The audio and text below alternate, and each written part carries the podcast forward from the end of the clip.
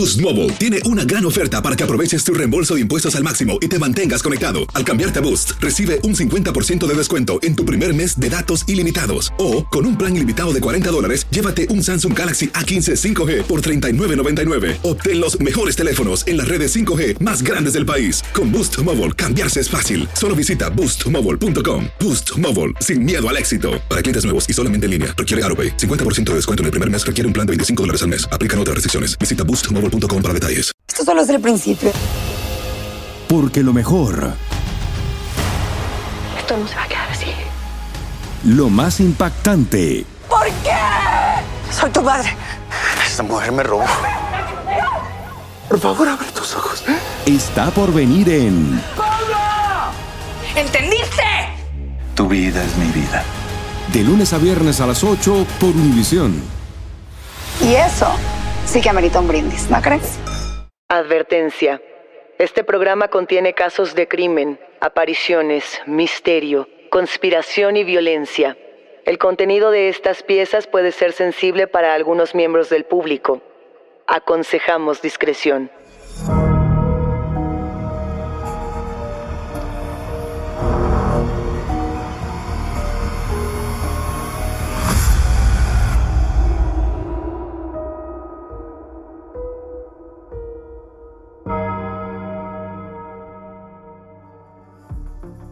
Saludos enigmáticos, bienvenidos, bienvenidas a esta conversación con nuestros especialistas en misterio. Los invitamos a seguirnos en nuestras redes sociales, Instagram y Facebook, porque hoy vamos a hablar sobre un caso reciente que ha llamado la atención de todos los medios. Recuerden que pueden escucharnos a través de la app de Euforia, la página de YouTube de Euforia Podcast o donde sea que escuchen podcast.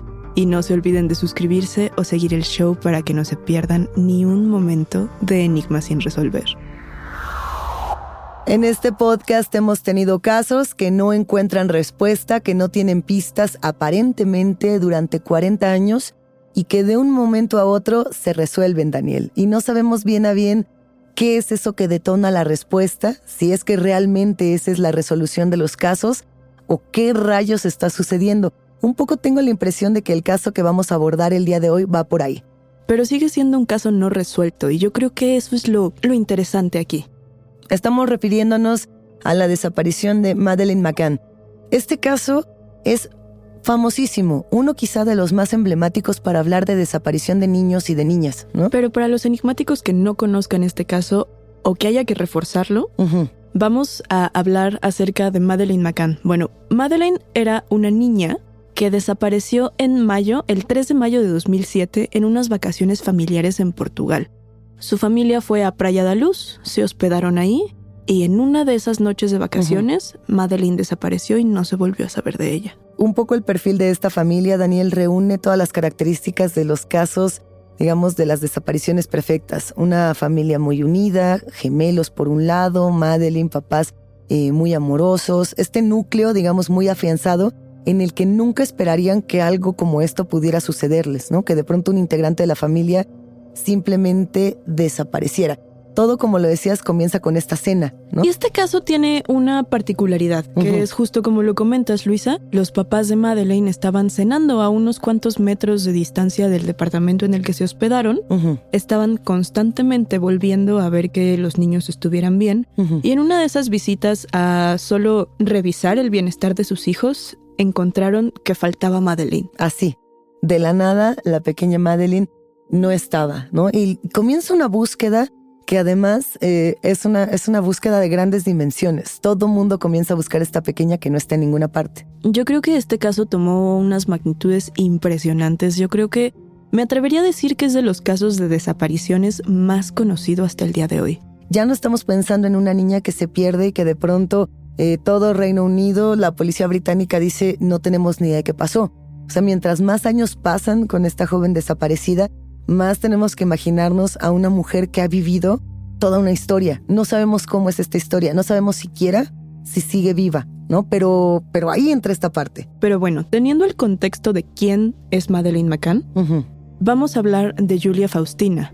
Julia Faustina es una chica de 21 años de edad que creó una cuenta en Instagram llamada I am Madeleine McCann donde se dedicó a publicar algunas fotos y videos en las que comparaba su físico con el de Madeleine y decía que ella estaba segura, o casi segura, de que ella en realidad era Madeleine, de que su identidad era, era la de esta chica desaparecida. Bueno, pero yo aquí te pregunto, o sea, ¿qué se necesita para saber que tú eres la persona que has visto en el cartón de leche durante tantos años? O sea, en los, en, los anuncios de se busca esta persona, desapareció tal, yo no puedo llegar y decir yo soy esta persona. Se necesita por lo menos, por lo menos, una prueba de ADN para saber qué es lo que está ocurriendo aquí. Pues mira, en un principio Julia justificaba su interés por este caso, por decirlo de alguna forma, con su parecido físico con Madeline. Si ustedes buscan enigmáticos, Luisa, imágenes de las dos chicas, hay muchas imágenes en las que se compara su aspecto físico de jóvenes y también el aspecto físico de Madeline cuando desapareció con el de Julia hoy en día. Yo veo estas imágenes, eh, insisto, se pueden encontrar de manera muy sencilla en redes sociales. La verdad, yo no encuentro el parecido como tal. O sea, sí entiendo que nos estamos refiriendo a dos niñas, a dos jóvenes, notoriamente eh, blancas, caucásicas, cabello rubio, eh, corte de cabello similar. Lo que veo más es como pequeñas o jóvenes que pertenecen quizá a una misma generación y que por lo tanto comparten, pueden compartir muchas cosas, pero no sabría decirlo. Ahora bien, eh, ahí está el tema, es que es muy complicado, ¿no? Me parece muy complicado que, salgan a decir estas cosas, sobre todo porque en el momento cuando Julia dice, creo que soy yo, muchas personas de inmediato dijeron, no eres la primera persona que ha intentado decir que, eres Madeline McCann. Y puede que esto sea un stunt, puede que esto solamente sea para ganar followers o para ganar eh, fama de una u otra manera, lo cual no creo que sea el caso, no lo sé. Mira, hablando de los parecidos físicos, hay un detallito que a mí sí me gustaría resaltar porque vamos a llegar a ello más adelante. Es que Madeleine tenía en uno de sus ojos un lunar de pigmentación, por así decirlo. Sus ojos eran, em, no sé, como de un azul grisáceo y tenía una pequeña línea. Como un lunarcito. Justo como un lunar. Este es un detalle que Julia utilizó para justificar su parecido porque ella tiene un lunar similar. No voy a decir que el mismo, pero es bastante parecido. A ver, si regresamos un poquito en el tiempo y empezamos a ver a todas estas mujeres que han dicho ser Madeleine McCann, y pensando en estas características físicas que mencionas, Daniel, en 2017, Harriet Brooks, una joven de la Universidad de Massachusetts, ella aseguró ser Madeleine, ¿no? Y ella decía que tenía las mismas características en su cuerpo, ¿no? Por ejemplo, la condición del iris y una mancha que también tenía Madeleine en la pierna, que creo que esa es otra de las que también se mencionaban. Lo que es cierto es que conforme empezaban a entrevistar a, esta joven, a Harriet Brooks, la historia no tenía nada de sentido, ¿no?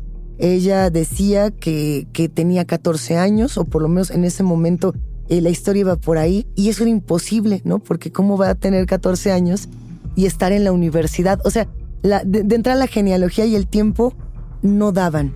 Y tiempo después, esta joven se retractó y dijo, todo era una broma. Pues mira, aquí tenemos una situación parecida con esta cuestión del tiempo. Vamos a hacer cuentas. Porque Madeleine McCann tenía tres años cuando desapareció. Solo tres años. Solo tres años, en 2007. Al día de hoy, Julia tiene 21 años. De entrada, los números no nos cuadran. He ahí. O sea, es la primera información que tenemos que ir como desentrañando para entender. Mira, por ejemplo, vamos al segundo caso, para ir comparando estas historias con las de Julia, ¿no? Para llegar a, este último. En el segundo caso, tendríamos que estar en el 2021. Una mujer, por medio de su cuenta de TikTok, dijo que ella era la pequeña Macán, ¿no? Subió mucho contenido comparativo en sus redes sociales, dijo, miren cómo somos igualitas, y semanas después volvió a decir que era un chiste que se salió de control. O sea, que las redes sociales eh, le daban tantos likes que ella se vio como un poco atraída a seguir diciendo, pues sí soy, a ver hasta dónde llegaba el contenido viral. ¿Estos casos previos, Luisa, que has revisado, tuvieron en algún momento algo parecido a una prueba de ADN? Nada. ¿O contacto con la familia McCann? Yo creo que lo que pasa es que se viralizaban, ¿no? O sea, los dos fueron virales. Es como el caso de Embla Jaurojarvi, que es la joven de Roma, que dijo, yo soy la niña que desapareció en 2007 en Portugal, ¿no? Y ella además eh, decía que era un habitante de la calle y que su nombre era María. Y tiempo después, el padre de esta mujer dijo, bueno, ella no es María, ella es Embla y tiene un trastorno psíquico, tiene un trastorno mental y todo lo que está diciendo es mentira.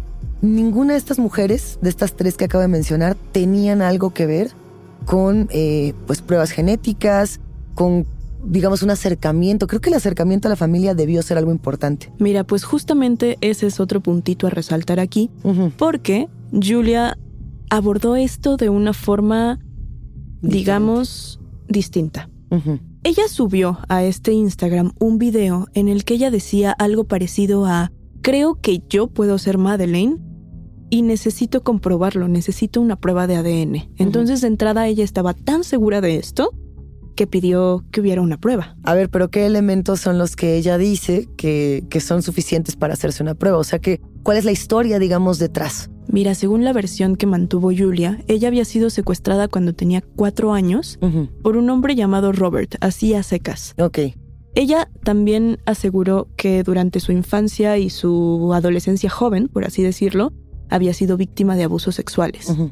Y aquí tenemos un punto que a mí me parece ya entrando a lo inquietante, que es que Julia aseguraba que no tenía registros de su vida, médicos de prácticamente nada, hasta después de sus cinco años.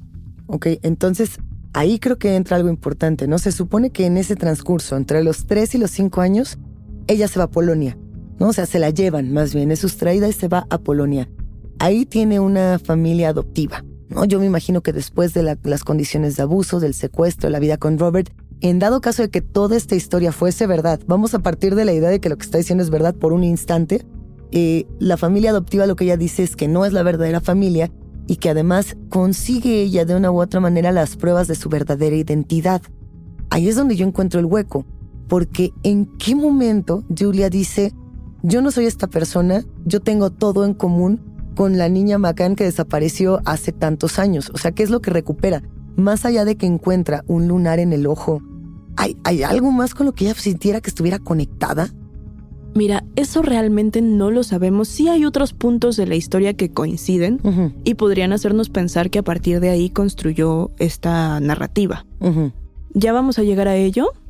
Este caso, como ya lo comentábamos, se volvió viral, gigantesco, y hubo una división de opiniones. Estaban por un lado los que decían, claro que no, tú no eres Madeleine McCann. Otras chicas ya nos han dicho que son Madeleine McCann. Y había las personas que apoyaban su historia y buscaban pruebas para reforzarla.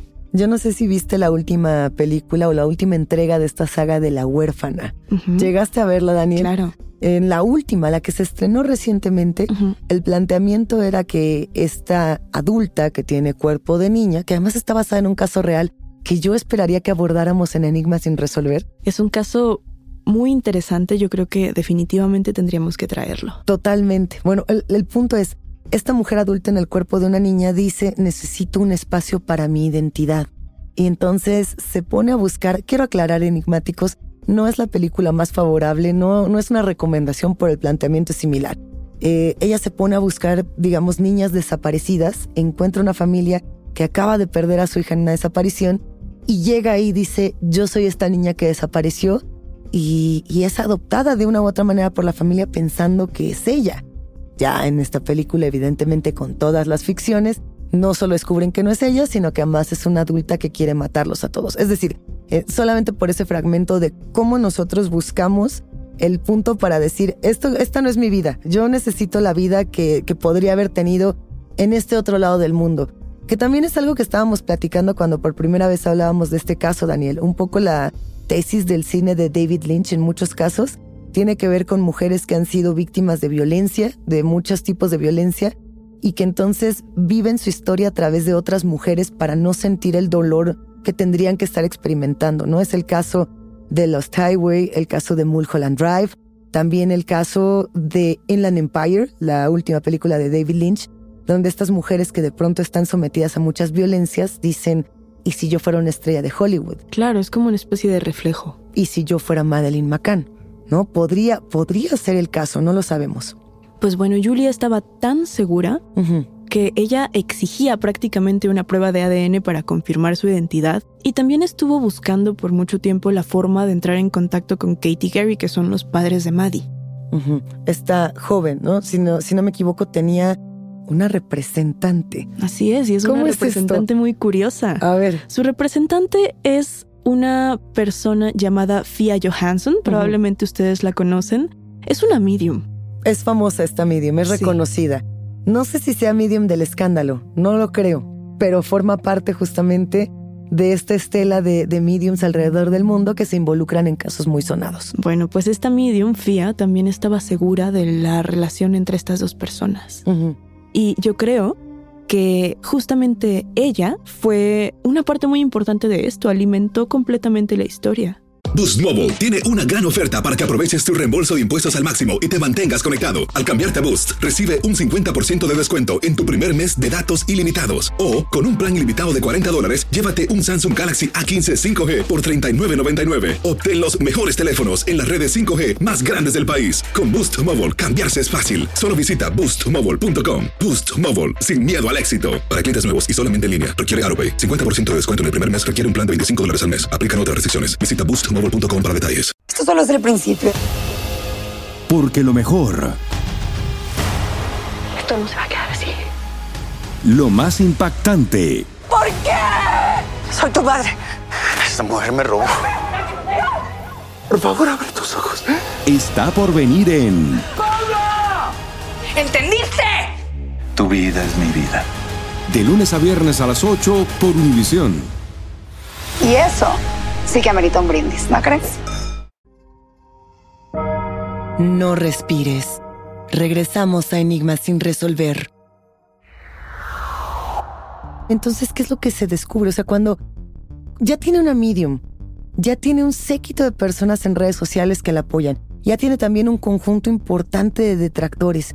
La crisis, y hay que decirlo, que es muy reciente, ya estaba ahí, ¿no? E- ebulleciendo, ya estaba fermentando. Faltaba la respuesta de los padres. Ahí ya lo que se necesitaba era saber si Kate y Gary iban a decir que sí o iban a decir que no. Antes de llegar a la respuesta de los padres, a mí me gustaría que podamos dimensionar lo grande que fue esto. Esto llegó hasta la televisión.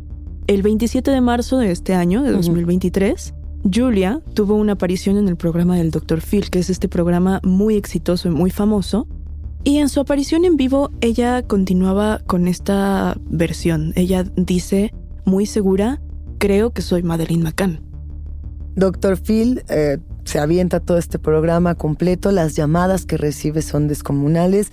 Es uno de los programas más vistos, digamos, de estas últimas temporadas, porque todo el mundo está muy involucrado con este misterio, que no le estamos haciendo emoción, lo que pasa es que vamos paso a paso, ¿no? O sea, pensando justamente en el momento en el que ya para, ya para cuando habla con Doctor Phil, los papás como que ya le van a entrar a, a aceptar hacerse la prueba. El tema es cómo se ponen en contacto. Mira, esta es una parte, em, podríamos decir, confidencial de esta investigación porque no se dieron detalles de cómo fue la conexión o este primer contacto. Lo único que sabemos es que accedieron a hacerse la prueba. Yo tengo la impresión de que quizá el equipo de Dr. Phil eh, tuvo algo que ver en ese sentido, ¿no? Que posiblemente, como se hace mucho en este tipo de programas, algo pudo haber pasado. Pero sí, como como lo dices tal cual, las autoridades nunca dieron más información. Solamente ella dio como un testimonio muy poderoso estando en el, en el programa, ¿no? Habló exactamente de esos recuerdos de la primera infancia. Ella decía recordar haber estado en una zona con playa, con agua. Decía que era probablemente el mar o algo parecido. Y ella dice que recuerda tortugas y niños específicamente. Pero lo que es más curioso de esta postal, de esta descripción, es que ella dice que estaba rodeada de edificios de colores claros. Eso a mí, y yo creo que a muchísimas personas, me remite totalmente a Portugal. Yo te voy a preguntar algo, Daniel. Tú sé 100% sincera conmigo. ¿Tú tienes en tu infancia un recuerdo de ti misma jugando con peces o con tortugas en el mar, en alguna playa? ¿Tienes ese recuerdo? Yo sí, por ejemplo. Estoy segura que muchas mujeres lo tienen. Estoy segura que muchas personas compartimos este tipo de recuerdos y que cuando los ponemos en un molde, digamos, de la psique, podemos decir que todos hemos vivido potencialmente estas mismas experiencias. Yo no sé si tengo ese recuerdo, pero sí puedo empatizar con esta sensación de tener un recuerdo muy vívido, una postal de mi infancia. O, ni siquiera vayamos tan lejos. Imagina que tu mamá o tu papá, imaginemos enigmáticos, que nuestros papás nos dicen, ¿te acuerdas cuando eras chiquito? Y todas las mañanas nos íbamos a la tienda a comprarnos una paleta de limón. Quizá ese recuerdo esté implantado y no es real, pero ya después uno le platica a sus amigos, no hombre, cuando yo era niño, mis papás cada mañana me sacaban a la esquina y me compraban una paleta de limón. Y no importa cómo, estamos como humanos diseñados a, a de una u otra manera rellenar los huecos de la memoria, a fabricar esas herramientas perdidas para justo no perdernos en el mapa de la memoria. No estoy diciendo que se ha inventado el recuerdo, lo que digo es que es un recuerdo que fácilmente todos podríamos decir yo también estuve ahí. No, claro, y un hecho que es comprobado por la ciencia es que todos nuestros recuerdos ya están manipulados por nuestra mente. Exactamente, ya está manipulado. Eh, ahí está el recuerdo que parece que coincide y la insistencia, ¿no? En, quiero conocer a mis padres, en yo quiero seguir esta investigación, yo estoy dispuesta a todo, con tal de que se reconozca que yo soy Madeleine McCann. Pues justo en este punto, Luisa, Julia tiene algunas declaraciones que podrían considerarse polémicas. Ajá. Lo que ella dice es que su madre adoptiva está entorpeciendo la investigación. Y a raíz de esto, los padres deciden también hacer su declaración y lo que ellos dicen es que ella tenía problemas de salud mental y que había estado ingresada anteriormente en un psiquiátrico. Esto se parece un poco a lo que ocurrió justo con la persona anterior que dijo haber sido Madeleine McCann. ¿no? Un poco es el mismo argumento de no, mi hija está teniendo problemas de salud mental. Aquella que se hacía llamar María y que resultó que no, que no se llamaba María y que en realidad su padre tuvo que que ir a ver qué era lo que le estaba ocurriendo. Eh, ¿qué, pasaba con la respuesta? O sea, después de que, de que los padres dicen eso, ¿cuál es la respuesta de Julia? Pues después de que los padres dicen esto, ocurre algo muy curioso en la historia, que es que tanto Fia como Julia declaran quizás nos equivocamos, tal vez yo no soy Madeleine McCann. Y Fia dice tal vez yo no soy medium o, o hasta dónde, ajá, es que cuál, cuál es la respuesta. O sea, porque es una afirmación grave para no tener las, las herramientas, los elementos para saber qué era lo que estaba sucediendo.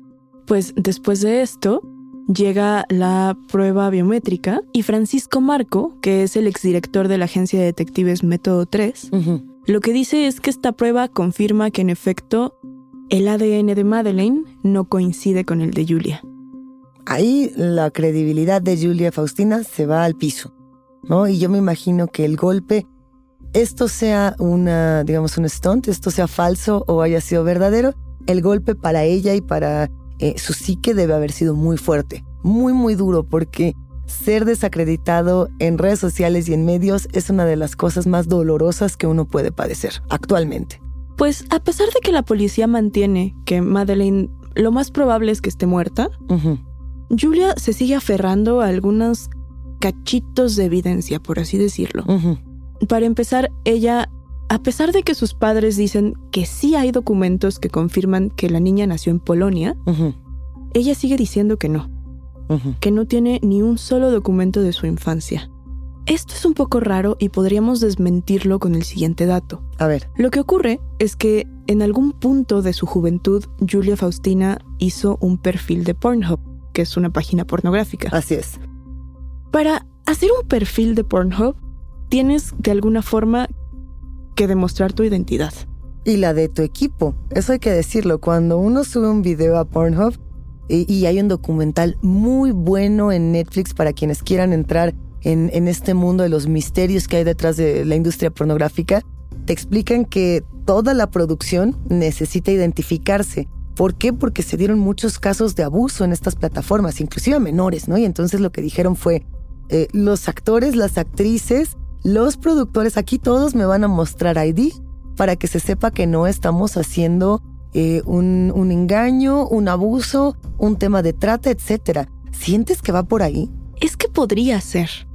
Pero todavía no llegamos ni siquiera a la parte más extraña de este caso, que es que después de que se confirma que Julia y Madeline no están relacionadas, Fia Johansen dice bueno, sí, nos equivocamos con, con Madeline McCann, pero ahora sí estamos seguras de que Julia es Livia Schrepp. otra niña que desapareció en 2011 en Suiza. Es decir, cambiaron de, de niña. Ya no estamos hablando en este momento de Madeleine McCann. Ahora estamos hablando de otro caso completamente distinto. A ver, ahí estamos hablando de Alesia y Livia Shep, estas dos niñas suizas que fueron secuestradas, se dice, por su padre. Esta es una historia mucho más difícil. El secuestrador de estas niñas, su padre, se estaba divorciando de la madre de las gemelas y estas hermanas fueron vistas por última vez en Suiza, pero esto ya tiene muchos años también. Esto ocurrió en el año 2011, Daniel. Y por si fuera poco, hay que contarle a los enigmáticos que el padre de estas niñas apareció muerto. Esa es una de las cosas más fuertes. Él fue hallado muerto en su vehículo y de las pequeñas, pues es momento que no se sabe nada. No, y esta búsqueda se extendió por muchos países, se convirtió en un caso de alto perfil y todos los medios de comunicación estaban interesados en esto. Entonces, la nueva hipótesis es que Julia Faustina Rendell es en realidad esta joven, la pequeña Livia Shep. Dice Fia Johansson en el momento que están investigando o están analizando la posibilidad de que así sea. Ya en este momento la credibilidad que tienen ambas es mucho más baja que en el caso anterior. Lo curioso de este caso, Luisa, es que nunca se encontraron cuerpos más que el del padre, que como tú lo mencionas se suicidó y dejó una carta, que esta es la única evidencia que tenemos de esta... ¿Desaparición, secuestro? Que dice, nuestras hijas descansan en paz. Si realmente habían muerto o no, no tenemos idea. Es decir, estamos de nueva cuenta pensando en el suplantamiento de identidades de niñas. Creo que hay algo que es bastante dramático de este caso y habrá que analizarlo el por qué tomamos las identidades y digo tomamos en plural porque el caso de Julia representa el de muchas personas, o sea, no es un caso aislado. ¿Por qué encontramos esa fascinación en relacionarnos con, con esas desapariciones? O sea, siempre cuando se tiene una persona desaparecida, lo que se espera es que aparezca con vida. No se espera que aparezca un cuerpo, sino la expectativa es que aparezcan con vida. Pero, ¿por qué buscamos eso? Mira, yo volvería un poco a lo que comentábamos en el principio. Yo creo que esto podría ser una clase de reflejo. Claro. Eso por un lado, pero por el otro, nos queda claro que esta chica tiene dudas acerca de su infancia. ¿Qué dudas o qué es lo que ella no sabe? ¿No? ¿Qué es lo que ella quiere desesperadamente recordar? ¿Qué es lo que realmente pasó en el pasado de Julia? Aquí podríamos ya empezar a sacar algunas teorías. Una de ellas inclusive podría ser que alguien o un grupo de personas, como es el caso de otras jóvenes, esté siendo presionada para generar este tipo de contenido. ¿No? En alguna, no sé si una agencia o inclusive eh, alguien, alguna persona que le esté presionando de manera económica o chantajeando para que ella no deje de hacer esto, porque me parece totalmente anormal. Lo que yo creo es que es muy interesante y al mismo tiempo muy curioso cómo tiene el apoyo de, de FIA, de esta medium que la sigue en cada una de sus teorías. Es que yo por eso pensaría que tiene que ver con una empresa o con un entramado que va mucho más allá de Julia. Y entonces es muy fácil decir, bueno, aquí ya te estoy poniendo una medium, aquí ya te voy a poner el espacio en Dr. Phil. Solo tienes que llegar y hacer esto como si estuviera esto más planeado o a nivel más profundo. Ahora, no sé qué dijeron los papás o, la familia, más bien la mamá o la familia de Olivia Ship, que creo que ahí es donde estaría también el otro, eh, la otra vuelta de tuerca. ¿Qué dijo la familia? Pues mira, no ha habido declaraciones específicamente de esta situación con Julia, pero sí sabemos que la madre de estas dos chicas, de estas dos pequeñas, ha dicho que ella todavía se aferra a la idea de que las niñas sigan con vida. Y no sabemos por qué se hubiera suicidado su padre, quién podría estar cuidando a estas niñas si es que están al cuidado de alguien más. la mamá de Olivia Ship nunca dijo, eh, esta mujer Julia tiene algo que ver conmigo, nunca ha hecho un comentario entonces relacionado a, a la búsqueda de ADN o este tipo de cosas. Por ahí nunca fue el tema. Mira, no, no estoy segura que en algún momento vaya a perfilarse hacia allá, pero todo puede pasar porque este caso sigue abierto. El caso de Julia, como tal, continúa, digamos, abierto porque el caso de Livia, hasta donde yo tenía entendido, sí había cerrado. O sea, en algún punto dijeron, aquí está el cuerpo de la, de la joven, de Livia, que además la encontraron muchos años después, ¿no? O sea, dijeron, aquí está este cuerpo y terminó la historia. Mira, lo que yo sé de este caso es que apareció un cuerpo. Solo uno. Y no se supo de cuál de las dos gemelas era. La pregunta va a continuar para todas y para todos. Y hasta que no se sepa qué pasó con Madeleine McCann o qué pasó con Livia Sheep, quizá tampoco podamos resolver qué pasó con Julia Faustina. No creo que para resolver el caso de una necesitamos quizá resolver la historia de las demás, en reflejarse en otras historias que quizá todavía puedan completarse. Yo creo que para despedirnos hoy podemos quedarnos con algunas interrogantes abiertas. A mí me gustaría hacer la pregunta tal cual. Enigmáticos, ¿ustedes qué opinan? ¿Cómo resolverían este caso? Enigmáticos, esta conversación con nuestros especialistas en misterio ha terminado, pero siempre hay otra grieta que investigar junto con ustedes.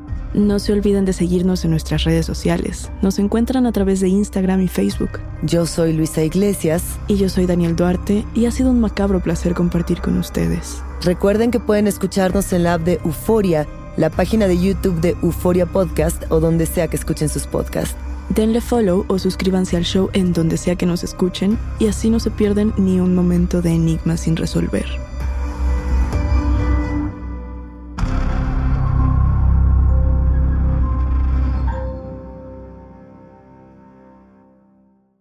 Boost Mobile tiene una gran oferta para que aproveches tu reembolso de impuestos al máximo y te mantengas conectado. Al cambiarte a Boost, recibe un 50% de descuento en tu primer mes de datos ilimitados. O, con un plan ilimitado de 40 dólares, llévate un Samsung Galaxy A15 5G por $39.99. Obtén los mejores teléfonos en las redes 5G más grandes del país. Con Boost Mobile, cambiarse es fácil. Solo visita boostmobile.com. Boost Mobile, sin miedo al éxito. Para clientes nuevos y solamente en línea, requiere AroPay. 50% de descuento en el primer mes requiere un plan de 25 dólares al mes. Aplican otras restricciones. Visita para detalles. Dicen que traigo la suerte a todo el que está a mi lado.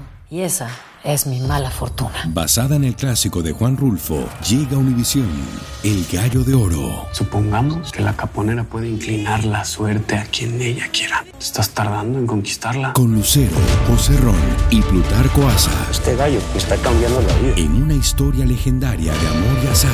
No trates de cambiarme, no lo vas a lograr. El Gallo de Oro, lunes a viernes a las 9 por Univisión.